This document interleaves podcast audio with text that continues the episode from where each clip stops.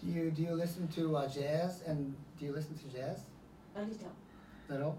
Do you like it? Yes. Okay.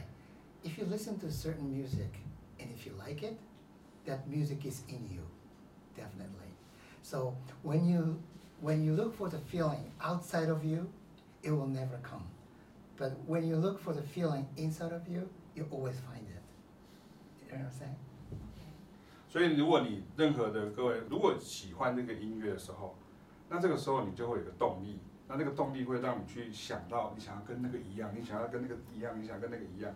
这个时候其实外力再怎么做都只是助力而已。其实你内心里面要自己想到说，哦，我知道，我就是想，我知道这个东西不一样。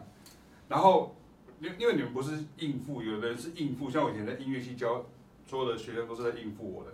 就哦，对对对，好了，下课。然后他就他就这样，所以他是应付你们不是。所以伊 K 老师刚刚讲的非常的重要。你知道那个声音是什么？你喜欢那个声音，你想要去追求它的时候，你就用不计任何代价去。哦，我知道我要跟他一样。啊，这个时候如果你听不出来，啊，这个时候我们就是外力，就是助力而已。就 OK，你讲啊，这个不是这样，那个不是这样，就这样。Don't you think it's um, kind of weird because when you think it seriously, you think your your blues and jazz is so foreign, and yet when you play this music composed by this uh, German guy who lived in a couple hundred years ago who has a hearing problem, you take it serious. I know. I mean, both both should be foreign to you actually. Yeah. So that that simply tells us that it's a personal choice, right? So you Mhm. take it, can take it blues seriously, you definitely have it.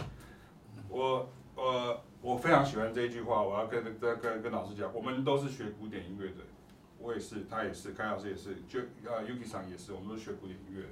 他说一样的问题，啊，如果你觉得 blues 跟 jazz 是对你来说是非非常的异国外国的东西，他说啊，你演奏了三百年前的那个一个家伙，德国人都听不到，那个人叫做路德维希什么的，对不对？